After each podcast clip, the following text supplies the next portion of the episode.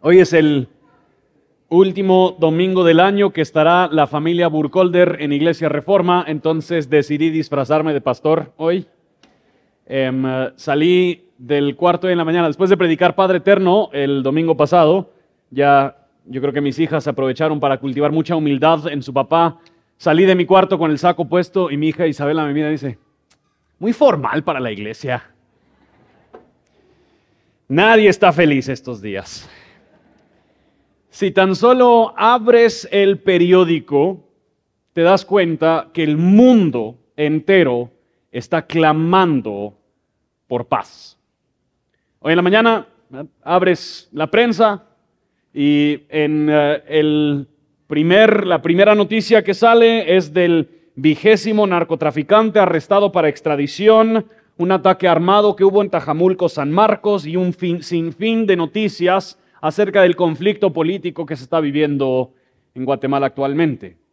Y si expandimos a tomar en cuenta las noticias de todo el mundo, por supuesto que nos encontraremos con mucha noticia acerca de la guerra y el conflicto en el Medio Oriente, de grandes crisis migratorios, de violencia, de corrupción, etc.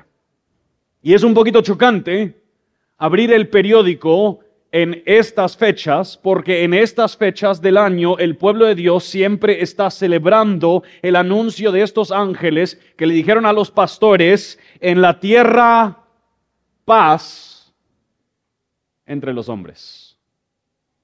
Paz. ¿Será?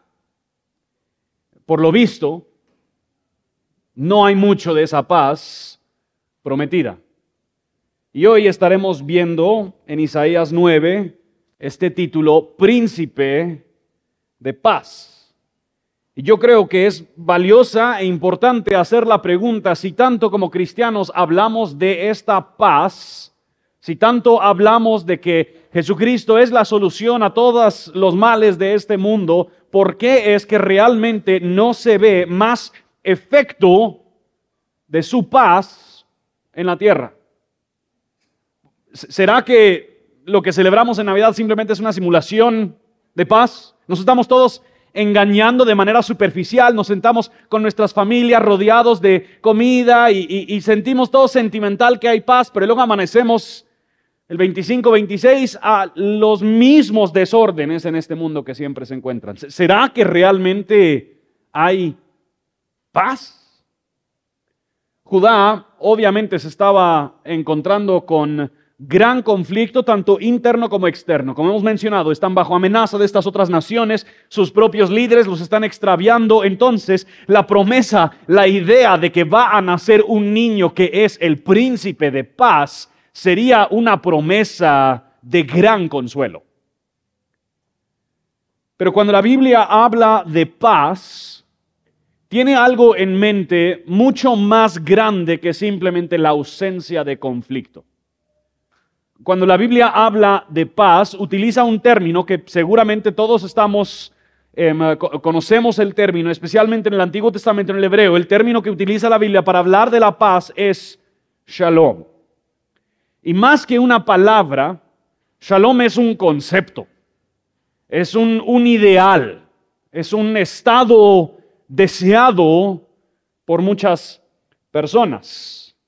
Eh, shalom apunta no simplemente a este mismo mundo, sino que sin conflicto, sino que apunta a un estado perfeccionado o mejorado de absolutamente todas las cosas. Walter Brueggemann, teólogo del Antiguo Testamento, dice que el shalom es el florecimiento integral de toda la creación hacia los propósitos de Dios. El diccionario bíblico de Erdmans lo define así un estado de plenitud y seguridad que abarca tanto la dimensión física como la espiritual y se relaciona no solo con el individuo, sino con comunidades enteras y relaciones entre personas. Plenitud, armonía, bienestar, florecimiento. A esto apunta las escrituras cuando habla de paz y a esto apunta las escrituras cuando llama a este niño que va a nacer el príncipe de paz. Es el príncipe de la plenitud de toda la creación, del florecimiento, del bienestar, de la armonía de todas las cosas. Un estado donde absolutamente todo funciona como debería funcionar. El libro de Isaías está lleno de promesas de este futuro donde habrá shalom.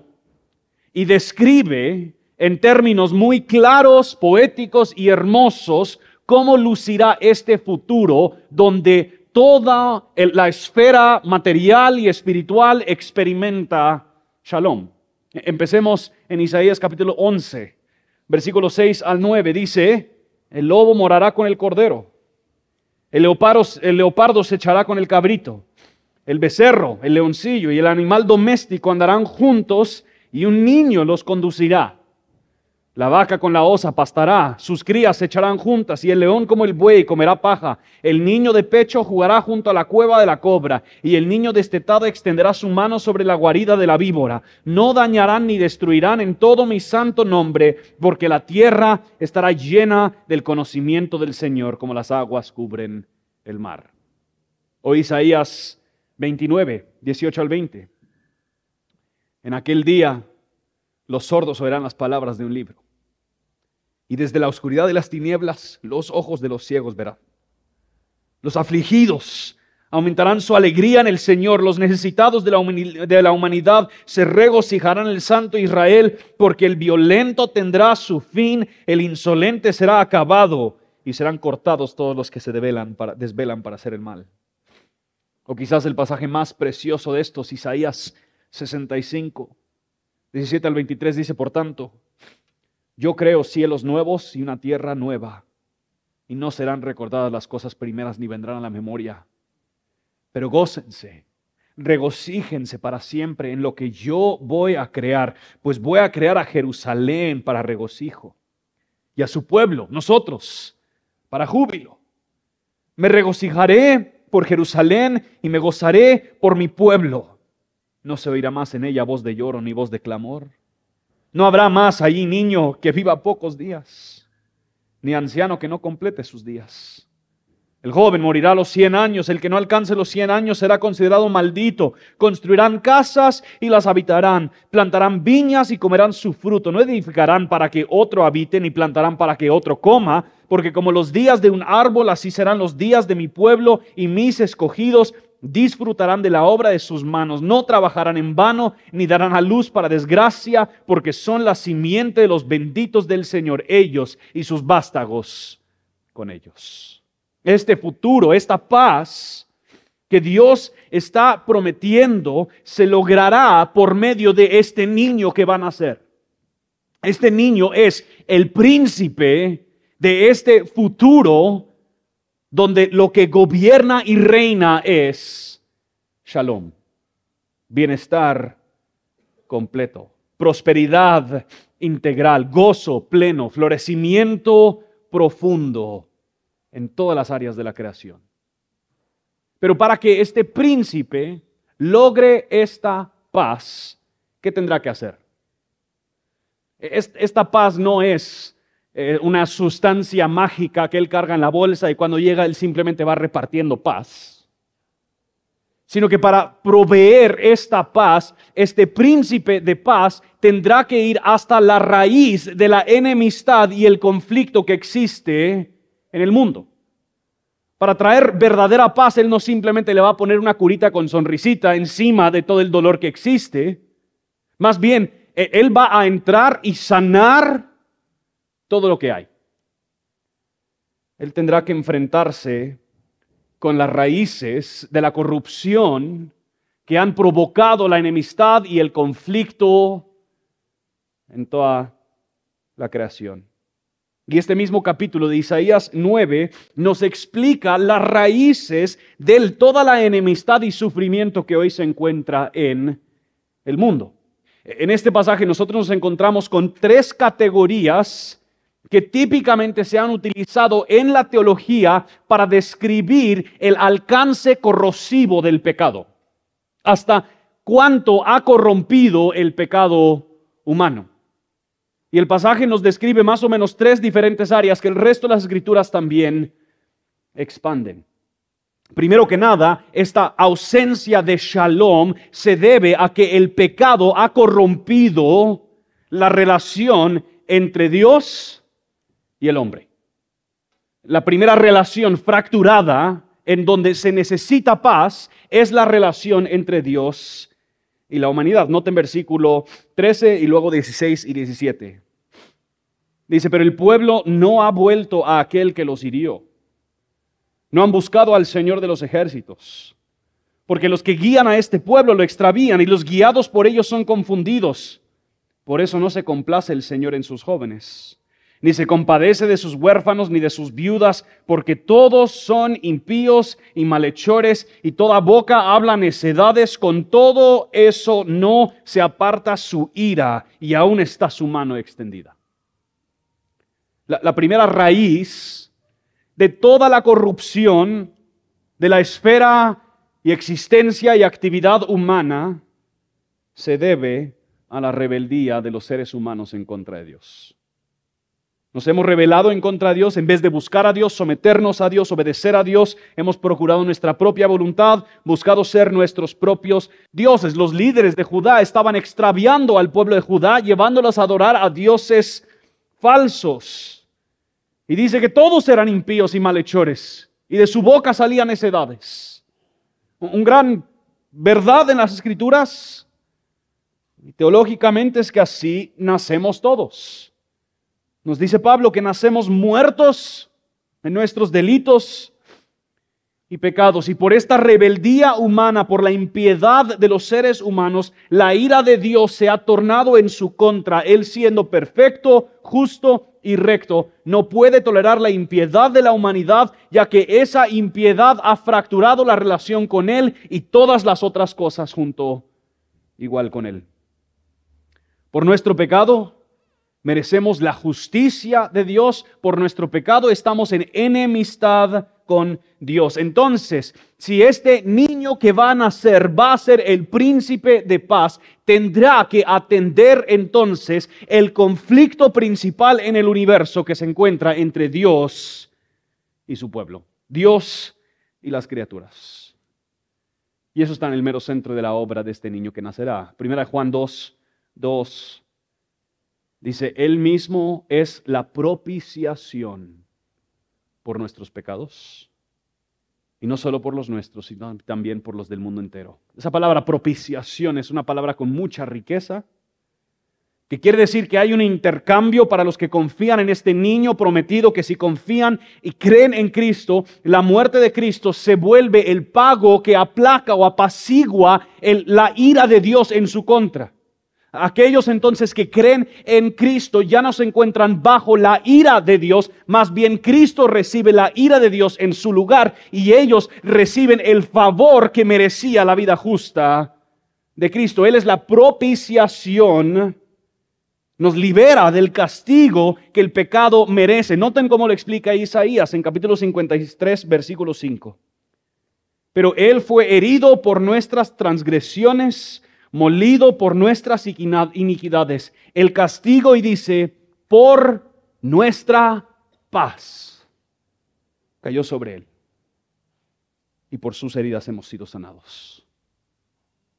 Romanos 5, 1 y 2 dice, por tanto, habiendo sido justificados por la fe, ¿qué dice?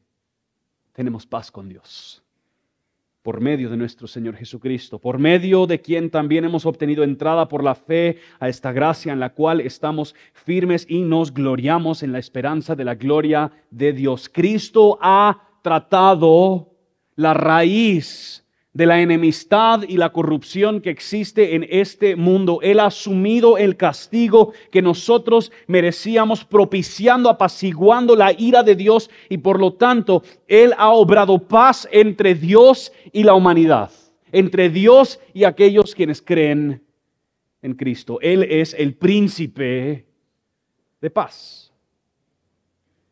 Pero todo el resto de la enemistad y el quebrantamiento y la fracturación que existe en el mundo se debe a esta primera rebelión de los seres humanos en contra de Dios. cuando los seres humanos decidieron pecar contra Dios, no simplemente fracturaron su relación con Él y todo lo demás siguió así fresh, sino que cuando los seres humanos decidieron pecar en contra de Dios, eso desató en toda la creación una distorsión y perversión de lo que Dios había diseñado como bueno. Eso incluye, en segundo, la relación entre los seres humanos. Noten lo que dice el versículo 19. Por el furor del Señor de los ejércitos es quemada la tierra y el pueblo es como combustible para el fuego. El hombre no perdona a su hermano. Desde que entró el primer pecado al mundo, esto también ha introducido enemistad entre los seres humanos. Dos seres humanos perfectos, sin pecado, no tienen conflictos. Simplemente. Pero dos seres humanos imperfectos, en un mundo imperfecto, viven muchos conflictos. Los novios, los casados, entendemos eso re bien. No, noten cómo lo describe Pablo en Romanos 1. Y este pasaje es de los, de los más tiernos y hermosos en toda la escritura. Es chiste, cuando lo escuchen van a ver. Y así como ellos no tuvieron a bien reconocer a Dios, o sea, el pecado de los seres humanos en contra de Dios, Dios los entregó a una mente depravada para que hicieran las cosas que no convienen. Entonces, esto desató ese pecado. Están llenos de toda injusticia, maldad, avaricia y malicia, llenos de envidia, homicidios, pleitos, engaños y malignidad. Son chismosos, detractores, aborrecedores de Dios, insolentes, soberbios, jactanciosos, inventores de lo malo, desobedientes a los padres, sin entendimiento, indignos de confianza, sin amor, despiadados. Qué hermoso, qué bonito pasaje. El resultado de haber fracturado la relación con Dios es que ahora los seres humanos están llenos de toda índole de corrupción que luego obviamente perjudica la relación que tienen los seres humanos. Y así nosotros nacemos. nadie nos tiene que instruir cómo hablar chismes. Nadie nos tiene que explicar cómo hacerlo. Nacemos chismosos. nadie nos tiene que explicar cómo mentir. Eso viene de cajón, de fábrica. Venimos mentirosos, avaros, envidiosos, engañosos, soberbios. ¿Alguien más aquí? Yo así nací. Algunos estaban listos, pero como que no. ¿Será que realmente... Y por supuesto que esto entonces es la raíz de todo el mal que nosotros vemos en la sociedad hoy en día. La, la violencia, el robo, la injusticia, los pleitos, la corrupción, las luchas de poder, todos los actos que resultan en daño hacia otro ser humano suceden por el pecado humano. Y no podemos fingir ni aparentar aquí, sentados en Guatemala, 18 de diciembre, que las cosas van re bien entre los seres humanos estamos viviendo ahorita un enorme conflicto político donde hay un sinfín de intereses y poderes. Saber qué onda. En el Medio Oriente está plagado ahorita de guerras, de violencia. Ni digamos lo que sucede en millones de hogares a lo largo del mundo todos los días. El abuso, los conflictos, las peleas, los pleitos. Pero noten lo que dice Pablo en Efesios capítulo 2, hablando de los judíos y los gentiles. Hablando de Jesús dice, porque Él mismo es nuestra paz. Y de ambos pueblos hizo uno, derribando el muro intermedia de separación, poniendo a fin la enemistad en su carne la ley de los mandamientos expresado en ordenanzas para crear en él mismo de los dos un nuevo hombre, estableciendo así la paz y para reconciliar con, Dios a los dos en un cuerpo por medio de la cruz, habiendo dado muerte en ella a la enemistad. Que la paz que encuentran dos seres humanos solo la van a encontrar en Jesucristo. Cualquier otra fuente de paz es, en el mejor caso, temporal porque en algún momento, si seguimos esa línea, Las preferencias, las opciones, las cosas que en algún momento sirven para unir y para atar, en algún momento se encuentran. Lo único que crea verdadera paz entre los seres humanos es Cristo. Y como siempre lo dice mejor Dietrich Bonhoeffer. Un cristiano llega a los demás solo a través de Jesucristo. Entre los hombres hay luchas. Él es nuestra paz, dice Pablo de Jesucristo. Sin Cristo hay discordia entre Dios y el hombre y entre el hombre y el hombre. Cristo se convirtió en mediador e hizo la paz con Dios y entre los hombres. Sin Cristo no deberíamos conocer a Dios y ni, podríamos invocarlo, venir a Él. Pero sin Cristo tampoco conoceríamos a nuestro hermano ni podríamos acercarnos a Él. El camino está bloqueado por nuestro propio ego. Uch. Cristo abrió el camino a Dios y a nuestro hermano. Ahora los cristianos pueden vivir unos con otros en paz. Pueden amarse y servirse unos a otros. Pueden convertirse en uno, pero solo pueden seguir haciéndolo a través de Jesucristo. Solo en Jesucristo somos uno. Solo por Él estamos unidos. Cuando hablamos de la comunidad que crea Jesús, cuando colocamos cualquier otra cosa en el centro de las relaciones humanas, en algún momento terminamos excluyendo a alguien. Pero cuando Cristo se vuelve el centro de las relaciones humanas, hay gran diversidad, pero lo que se tiene en común es la persona y obra de Cristo. Pablo sigue esta lógica en Colosenses capítulo 3, versículo 10 al 15. Él está hablando de aquellos quienes han creído en Jesús. Él inicia el capítulo 3 diciendo, si ustedes han sido resucitados con Cristo, pongan su mira en las cosas de arriba donde está Dios con Cristo. Ahí está su vida. Y él está hablando de estas personas quienes han creído en eso. Y él dice en versículo 10, y ustedes se han vestido del nuevo hombre, el cual se va renovando hacia un verdadero conocimiento conforme a la imagen de aquel que lo creó. O sea, aquellos quienes hemos creído en esta obra de Cristo, tenemos una nueva naturaleza, una nueva configuración a como somos y esa configuración tiene el potencial de ir siéndose transformado, renovado. Y dice, en esta renovación no hay distinción entre griego y judío, circunciso e incircunciso, bárbaro, escita, esclavo, libre, sino que Cristo es todo y en todos.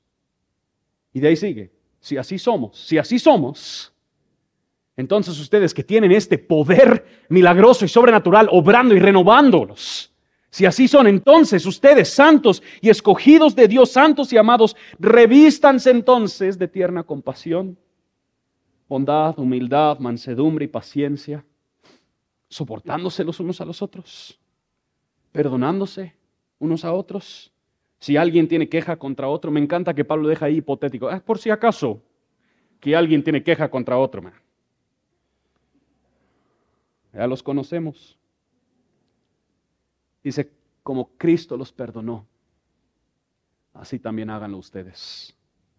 Sobre todas estas cosas, vístanse de amor, que es el vínculo de la unidad. Y de ahí que dice, y que la paz de Cristo, de este príncipe de paz, que la paz de Cristo reine en sus corazones, a la cual en verdad fueron llamados en un solo cuerpo y sean agradecidos. O sea, Cristo está en nosotros él está renovando, Él está transformando mediante su espíritu. Él nos llama y nos invita a poner en práctica todo el poder que hay adentro de nosotros por haber creído en Cristo. Y eso incluye la paz de Cristo que está reinando en nuestros corazones. Nuestra única esperanza para de verdad vivir en paz y armonía es la paz de Cristo obrando y reinando en nuestros corazones. Solo es la paz de este niño que ha nacido. Pero los efectos corrosivos de la maldad no se detienen con las relaciones humanas, sino que cuando pecaron nuestros primeros padres, eso también fracturó la relación que tienen los seres humanos con toda la creación. Noten versículo 20 de Isaías 9. Cortan de un tajo lo que está a la derecha, pero aún tienen hambre. Comen lo que está a la izquierda, pero no se sacian. Cada cual come la carne de su propio brazo. Aquí nosotros vemos cómo es que hasta la misma creación está afectada y se ve afectada en su potencial de suplir las necesidades de los seres humanos. Trabajan y comen y trabajan y comen y trabajan y comen, pero no se sacian. Siguen con hambre. El, pecado de los seres humanos no simplemente ha afectado su relación con Dios y con otros seres humanos, sino que ha contribuido a la distorsión de todas las esferas de la existencia y actividad humana. Por un lado, la creación se ha llevado parte del costo del pecado humano. Nosotros sabemos que cuando Adán y Eva pecan, parte del castigo de su pecado es maldecir la tierra. Entonces lo que en el huerto era fácil y gozoso, el trabajo, la cosecha, el cultivar, se volvería difícil, habría espinas, habría sudor, dificultad. Pero no solo eso, bajo esta maldición, la misma creación ahora se ve impredecible, caótica, donde los primeros seres humanos debieron ejercer dominio sobre la creación, ahora se nos hace casi imposible el poder predecir cómo lucirá. Podemos explorar, podemos entender, podemos ver y aprender, pero ejercer dominio nos queda lejos. Porque la creación es caótica, impredecible, distorsionada en su diseño. Y la misma corrupción constante de los seres humanos hace que la misma creación se siga pervirtiendo más y más. En, vez de que haya una cooperación hermosa entre la humanidad y la creación, como lo había en el huerto de Edén, donde todas las cosas funcionan como deberían, donde hay gozo y facilidad en el trabajo, hay acceso, hay justicia, hay prosperidad. Al contrario, ahora hay enemistad, conflicto, dureza, escasez, pobreza, corrupción. Ahora el trabajo humano es arduo, tedioso. El trabajo está lleno de estrés, afanes, cargas, dificultades. Hay riesgos, fracaso, catástrofes, injusticias. Ahora, por la misericordia de Dios, el pecado jamás ha logrado distorsionar por completo hasta tal punto de aniquilar el diseño original de Dios. Nosotros hasta el día podemos seguir viendo la hermosura de la creatividad y la creación de Dios, pero se ve siempre opacada y distorsionada por el pecado. La creación entera se ha sido tergiversada y nuestro mismo pecado sigue pervirtiendo y distorsionando la creación buena de Dios. Cosas como el sexo, el dinero, la comida, ahora se han vuelto pornografía avaricia, gula. También nuestros cuerpos sufren enfermedad, dolores de parto, dolor crónico, infertilidad, discapacidad, aborto espontáneo, temas de salud mental. Los cuerpos humanos no funcionan como deberían funcionar y nos dice Pablo en Romanos 8:22, sabemos que la creación entera gime y sufre, queriendo la revelación de los que pertenecen a este príncipe de paz. Pablo dice en 1 Corintios 5 que él, él sufre en esta tienda terrenal, esperando algún día poder ponerse ya la tienda que jamás perece. La creación entera está gimiendo, anhelando y clamando por paz. La enemistad y esclavitud de la creación por la maldición ha afectado todas las esferas de la existencia y actividad humana. Y si este príncipe de paz verdaderamente va a traer shalom, como escuchamos, del leoncillo a la par del animal doméstico y eso siendo guiados por el niño, del, del bebé en, la cueva de la cobra. Si de verdad Él va a traer verdadero shalom. Él tendrá que obrar entonces en esta enemistad y esta complejidad que existe entre los seres humanos y la creación. Y noten entonces lo que dice Pablo en Colosenses 1, 19 al 20. Porque agradó al Padre que en él habitara toda la plenitud y por medio de él reconciliar todas las cosas consigo. ¿Cuántas de las cosas? Todas habiendo hecho la paz por medio de la sangre de su cruz, por medio de él. Y Pablo, como si no lo entendieras o no lo escuchaste, él dice, repito, tanto las que están en la tierra como las que están en los cielos. O sea, que el, el alcance corrosivo del pecado ha, llegado a afectar todas las esferas de la existencia y actividad humana, pero si hasta ahí ha alcanzado los efectos corrosivos del pecado, hasta allí también alcanzan los efectos redentores del sacrificio de Jesucristo.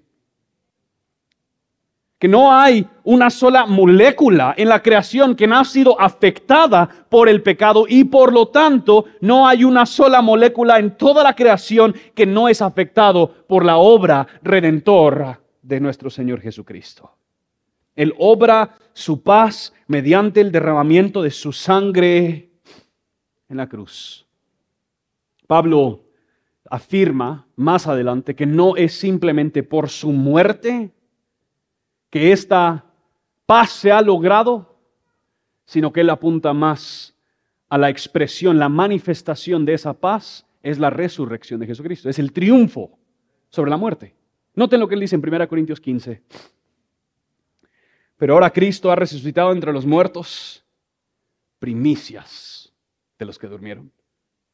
Cada uno en su debido orden. Cristo las primicias, luego los que son de Cristo en su venida. Entonces vendrá el fin cuando Él entregue al reino al Dios y Padre, después de que haya terminado con todo dominio y toda autoridad y todo poder, pues Cristo debe reinar hasta que haya puesto a todos sus enemigos debajo de sus pies y el último enemigo que será eliminado es la muerte. O sea, la, la, la lógica de Pablo aquí es que la resurrección primero es una manifestación primera, es las primicias de una nueva creación, donde la integración de la esfera material y la esfera espiritual luce completamente transformada, donde la muerte ya no apremia al cuerpo humano, entonces él, es la primicia o Él es un adelanto de un estado futuro en el cual cada uno de nosotros gozaremos, pero precisamente por su triunfo sobre el pecado y sobre la muerte, Cristo es entonces nombrado Señor y Rey soberano sobre toda la creación y Él por su obra está sometiendo todas las cosas a su dominio. Dice Pablo en Efesios 1, 9 al 10 en toda sabiduría y discernimiento nos dio a conocer el misterio de su voluntad, según la buena intención que se propuso en Cristo, con miras a una buena administración en el cumplimiento de los tiempos, es decir, de reunir todas las cosas en Cristo, tanto las que están en los cielos como las que están en la tierra. ¿Cómo, se va a lograr este shalom? Pues el, el gran secreto de Dios es que van a ser un príncipe. Él es un príncipe de paz y Él va a, en su muerte y en su resurrección, triunfar sobre todas las raíces de la enemistad y el conflicto que existen. Y Él entonces empezará a imponer su gobierno y su dominio sobre todas las cosas. Esto ha sido la voluntad, el plan de Dios y Él en su misericordia nos lo ha dado a nosotros a conocer. Su voluntad ha sido enviar este príncipe de paz. Y por medio de este príncipe de paz someter absolutamente todas las cosas a él. Dos cosas y con esto termino. Número uno, Shalom ha infiltrado este mundo. Shalom ha infiltrado este mundo. Cuando, cuando los ángeles llegan con estos pastores, ellos dicen, les venimos a contar grandes buenas noticias de gran gozo.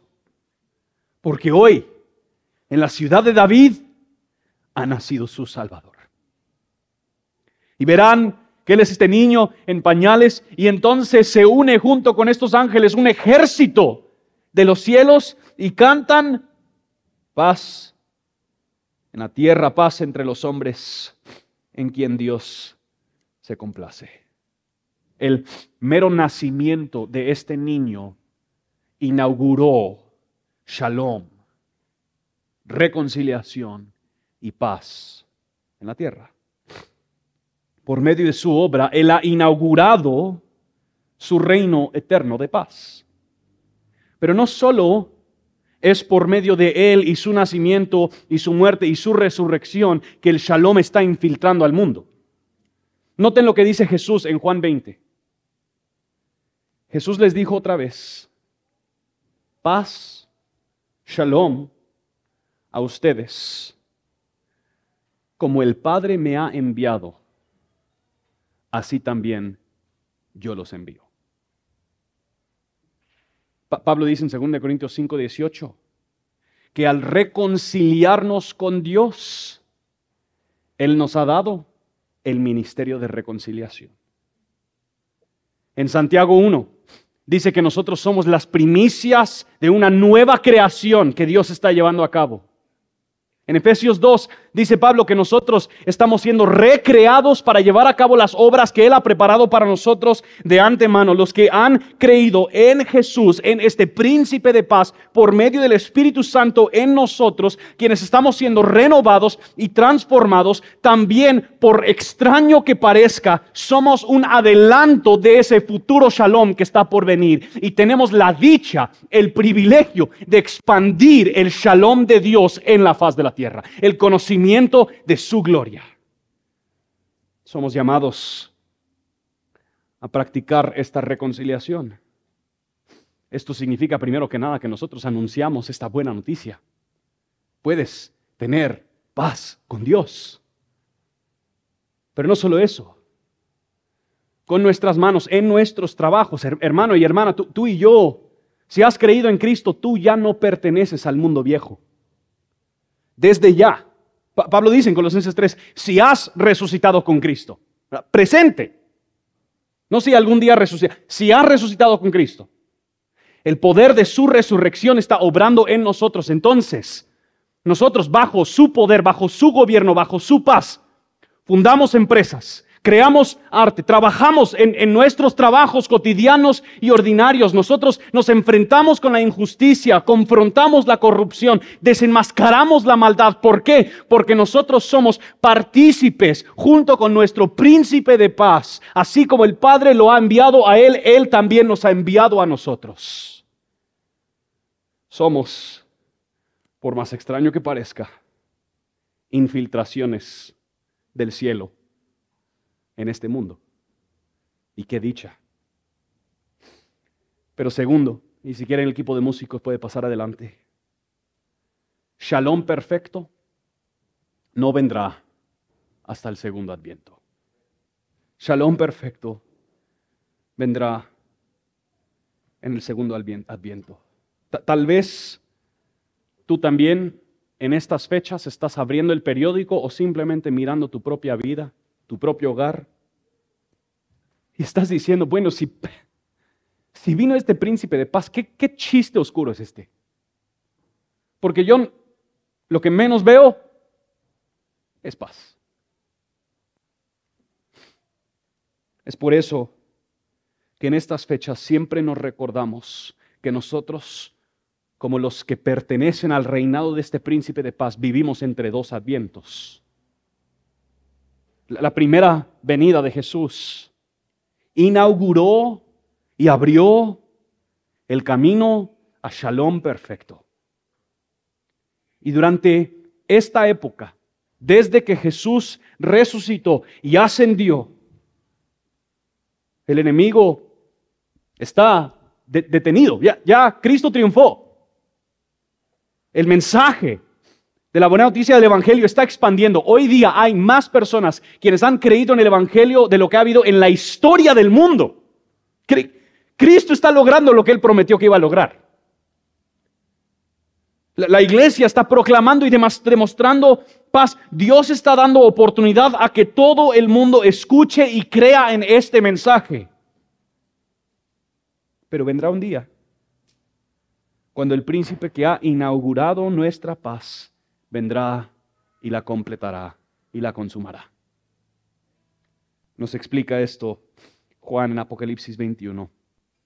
Entonces vi un nuevo cielo y una tierra nueva. Versículo 2. Y vi la ciudad santa, la nueva Jerusalén que descendía del cielo de Dios, preparada como una novia ataviada para su esposo. Entonces oí una gran voz que decía desde el trono, el tabernáculo de Dios está entre los hombres. Y Él habitará entre ellos y ellos serán su pueblo. Y Dios mismo estará entre ellos. Él enjugará toda lágrima de sus ojos. Ya no tendremos que enfrentarnos con la muerte, con el dolor, con lágrimas, con duelo, con clamor, con enfermedad. Porque cuando ese día viene, las primeras cosas van a haber pasado y todas las cosas serán hechas nuevas. Hermanos y hermanas, Cristo viene. Cristo viene.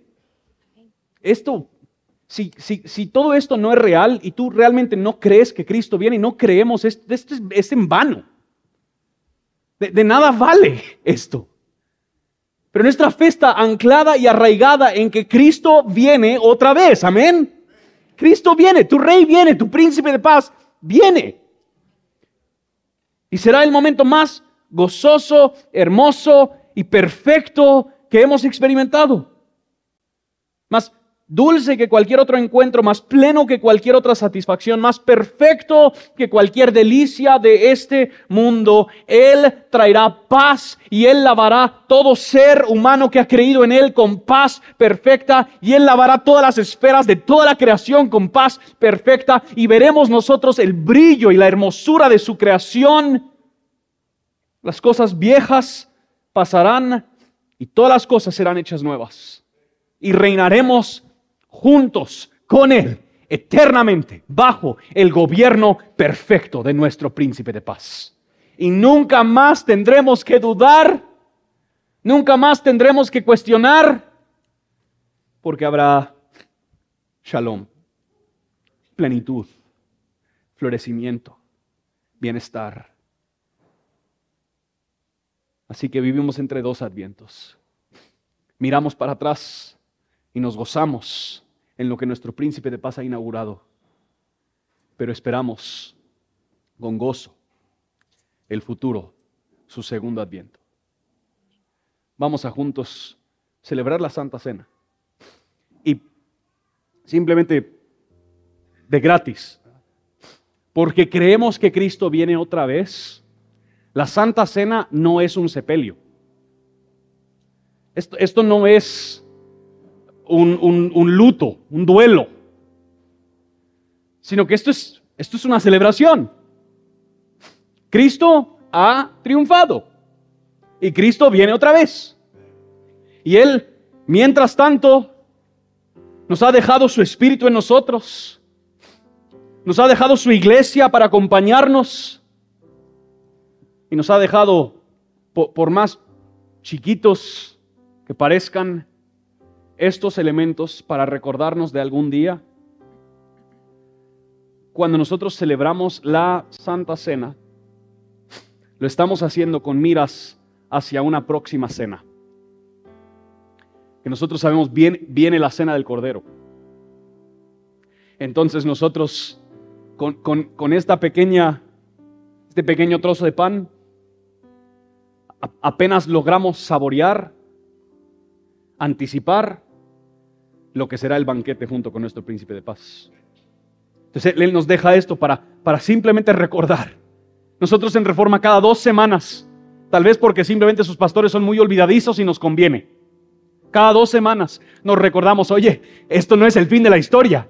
Viene una cena, viene una celebración, viene una paz que sobrepasa todo entendimiento. Y entonces nosotros celebramos los elementos de la Santa Cena recordándonos de que Él inauguró paz, logró paz entre Dios y nosotros. Y Él vendrá y consumará paz cuando Él regresa. Este tiempo es para aquellos quienes han creído en este mensaje. Si no te consideras cristiano, te pediríamos, con respeto, que simplemente te abstengas de tomar de la Santa Cena. Nadie te va a juzgar y de hecho si tienes preguntas o dudas, nos encantaría poder hablarlas contigo. Pero además nosotros queremos no, no tomar esta cena a la ligera. Queremos siempre tomar unos momentos para reflexionar y ponernos a cuentas con Dios. Así que les vamos a dejar unos breves momentos para que ahí en tu lugar junto con el Espíritu Santo, te puedas poner a cuentas con Dios y después vamos a, a celebrar la Santa Cena.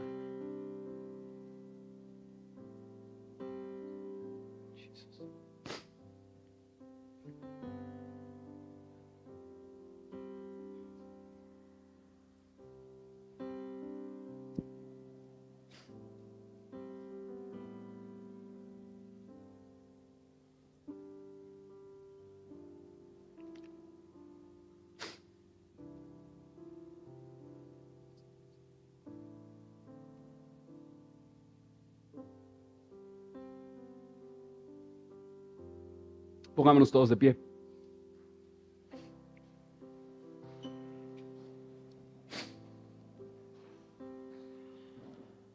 En la noche que nuestro príncipe de paz fue traicionado y entregado, tomó el pan y le dijo a sus discípulos, esto es mi cuerpo, quebrado por ustedes. O como lo dice Isaías, molido por nuestras iniquidades el castigo por nuestra paz cayó sobre él. Les dijo a sus discípulos, cada vez que comen de este pan, háganlo en memoria de mí. Compartamos juntos el pan.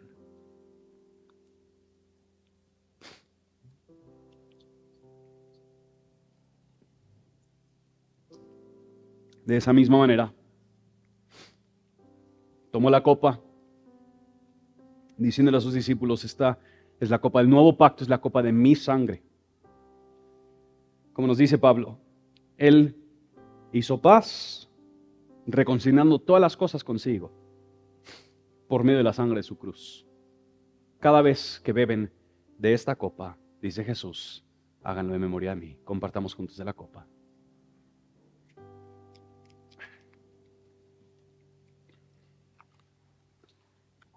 Ay, cuánto cuánto anhelaría estar junto con la iglesia y tomar la Santa Cena todos los días. Porque nos dice Pablo, cada vez que comen de este pan y beben de esta copa, proclaman mi muerte hasta el día que yo regreso. Nuestro príncipe de paz viene.